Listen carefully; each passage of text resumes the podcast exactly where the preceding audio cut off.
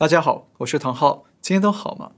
在我们录影拍摄的这一天呢，发生了一个怪事。原本传出川普要在美东时间一月十一号下午一点半发表重要讲话，那福克斯新闻也准备做现场直播。但是到了一点半呢，福克斯新闻说川普讲话推迟到三点十五分。但是到了三点十五分，川普的讲话始终没有出现，反而都是拜登和疫情的相关直播。那最后呢，这个川普重要讲话就这样不了了之了。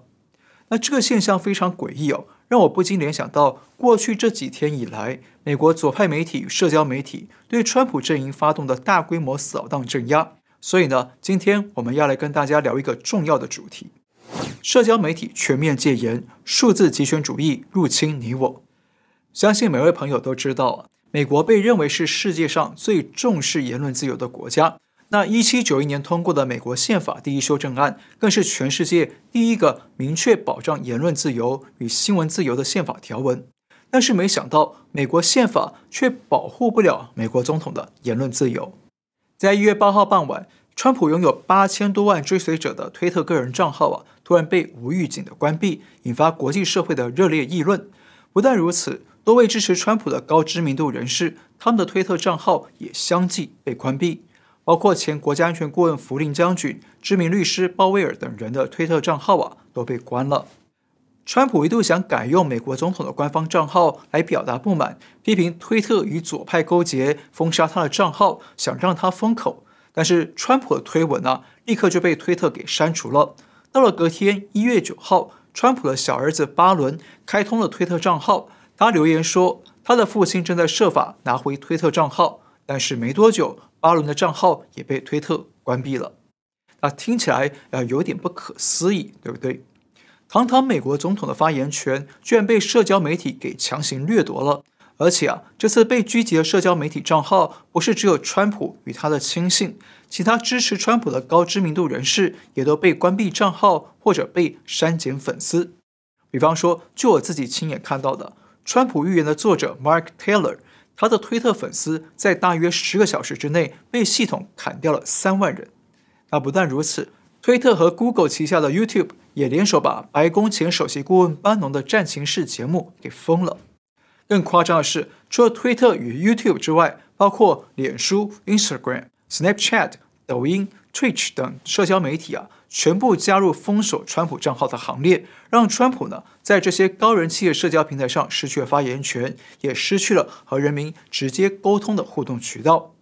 那代表美国人民的总统啊，居然被私人企业给联手狙击今生，的确是不可思议哦。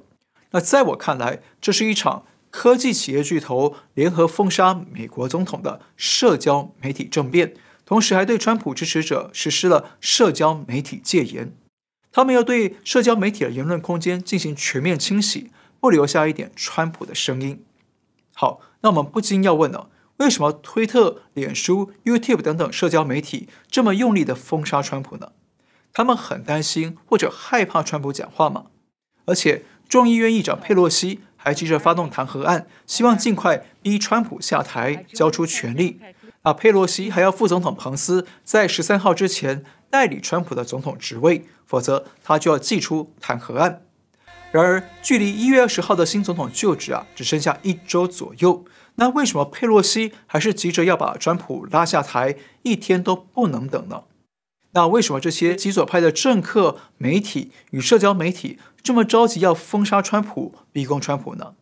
我认为啊，很可能是有某些事情让他们感到惶恐与慌张。只是这背后究竟是什么事情呢？我们还不清楚。不过，我们还要注意到，极左派阵营不只是追杀川普与亲信，他们也全力封杀最近快速崛起的另一个社交网站 Holler。Parler 之所以快速窜红啊，是因为推特在大选之前全力封杀不利于拜登、有利于川普的言论，促使大片保守派人士纷纷抛弃了 Twitter，转到啊 Parler 来开台，也因此吸引大批粉丝跟着跳槽。但是呢，Parler 也因此啊遭到美国科技企业的联手封杀。先是谷歌与苹果呢把 Parler 的 App 软件下架，接着亚马逊也宣布停止对 Parler 提供云端服务器。结果 Parler 的律师啊也吓得赶紧宣布停止合作，让这个快速窜起的保守派网络平台在短短几天之内就陷入破产倒闭的危机。所以看到这里啊，可以清楚看到，美国几大科技企业巨头不但联手狙击川普，他们还全力追击那些愿意让川普阵营发声的社交媒体与网络平台。那这种肆无忌惮的攻击手段呢、在我看来呢，是一场反民主、反自由的政治追杀，对美国已经带来至少三个主要危机。危机一，美国言论自由面临失语威胁。保障言论自由与新闻自由是美国建国之父们最重要的立国精神之一。但美国建国之父华盛顿在一七八三年的一场演讲里就明确说道：“如果言论自由被剥夺，那么引领我们的可能是寡言与沉默，而我们就如同待宰的羊群。”那另一位建国之父杰弗逊也曾经说：“如果我必须在有政府而没报纸和有报纸而无政府之间做选择。”我会毫不犹豫地选择后者。那为什么华盛顿与杰弗逊这么重视言论自由的保障呢？因为他们体认到，只有保障人民拥有自由的言论空间，才能监督政府，避免政府走向集权专制；只有保障人民拥有多元而自由的意见交流，才能让人民免于欺骗，保障人民的安全。所以啊。美国在一七九一年就通过宪法第一修正案，强调国会不能立法剥夺言论自由或出版自由。但是呢，没想到两百多年后的今天，美国的言论自由受到前所未有的空前威胁，而且这项威胁是来自于极左派政客与大型媒体、社交媒体的联手狙击，就连美国总统也无法幸免于难，甚至还首当其冲，失去了话语权。危机二：社交媒体、科技企业。违宪抢夺人民自由。从我们刚刚提到的案例啊，可以发现，包括谷歌、苹果、脸书、推特和亚马逊等五家闻名全球的科技企业巨擘，运用他们的巨大财力与影响力呢，以及几乎垄断或者寡断的市场地位，正在联手封杀美国总统以及支持者的话语权。这等于是强行剥夺美国人民受到宪法保障的言论自由了，对不对？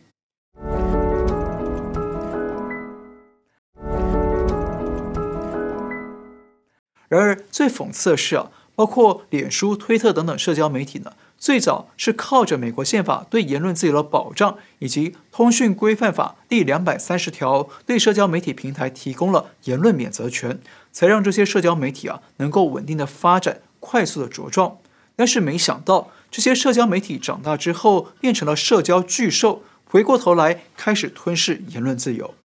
而且呢，有一点值得我们反思哦。社交媒体呢，过去最常用免费作为诱因，吸引我们大量的注册加入，让他们快速扩张规模，变成了社交巨兽，寡断了言论市场。那现在呢，他们反过来控制我们的言论，等于是让我们开始付出代价了。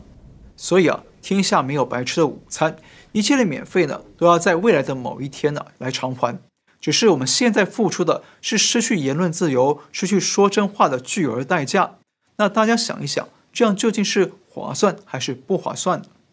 另外，从这次的社交媒体政变里啊，还可以发现，西方的社交媒体和大科技公司呢，其实跟中共的国企或者假民企啊，非常的像。他们蚕食世界的手法呢，几乎都是如出一辙或如出一辙。他们先用巨额的资金做资本，钻言论自由、贸易自由的空子和迅速的扩张。那他们打着免费或者低价的策略来扼杀其他的竞争对手，从而快速垄断市场与通路。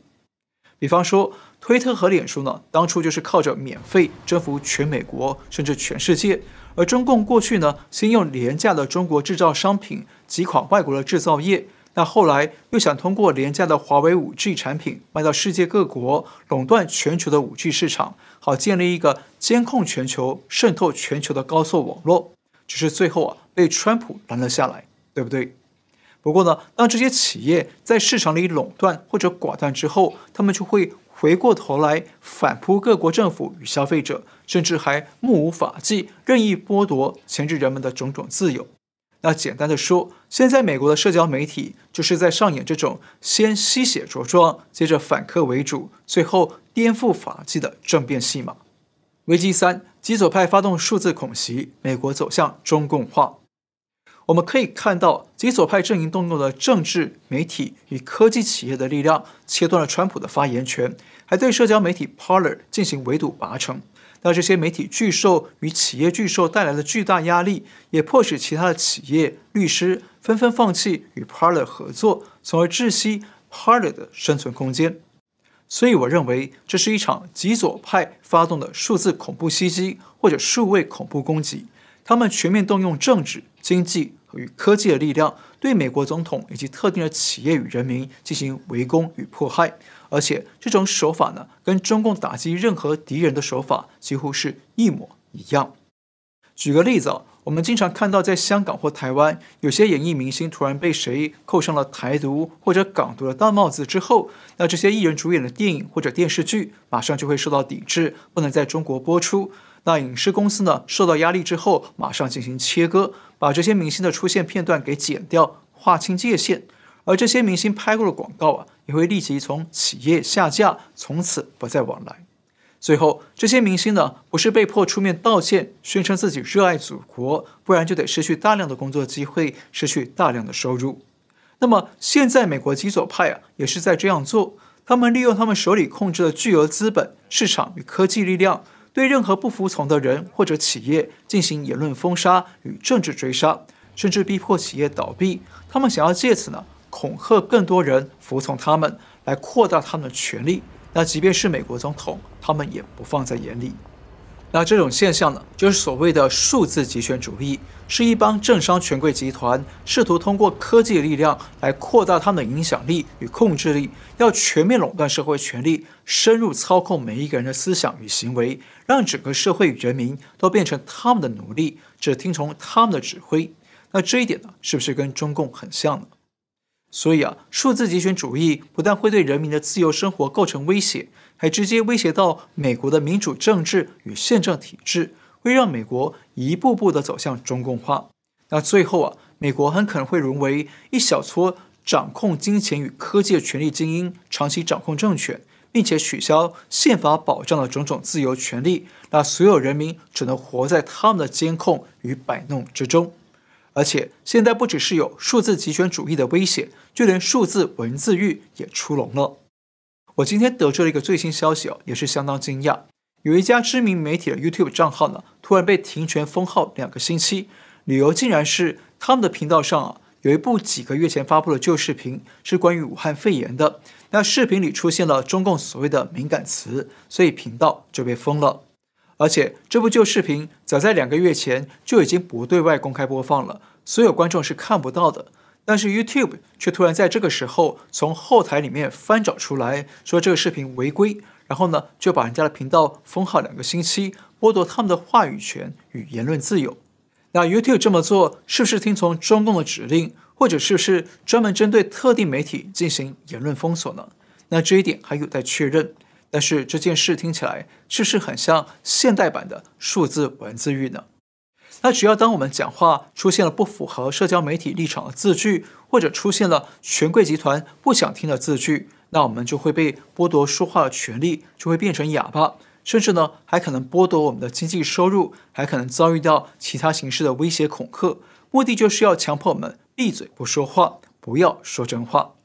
那这样的情节听起来很夸张吗？一点不夸张，因为这已经在我们的生活周遭开始发生了。最后，我们再重复一次：谷歌、脸书、推特等等社交媒体全面封杀川普、追杀 Parler 的行动，会对美国带来至少三项危机。危机一：美国言论自由面临失语威胁。美国宪法保障两百四十多年的言论自由，现在面临被剥夺的威胁。危机二：社交媒体与科技企业违宪抢夺人民自由。科技巨头与社交媒体巨兽当初靠着言论自由而茁壮，现在却反过来剥夺人民自由，涉嫌违宪与违法。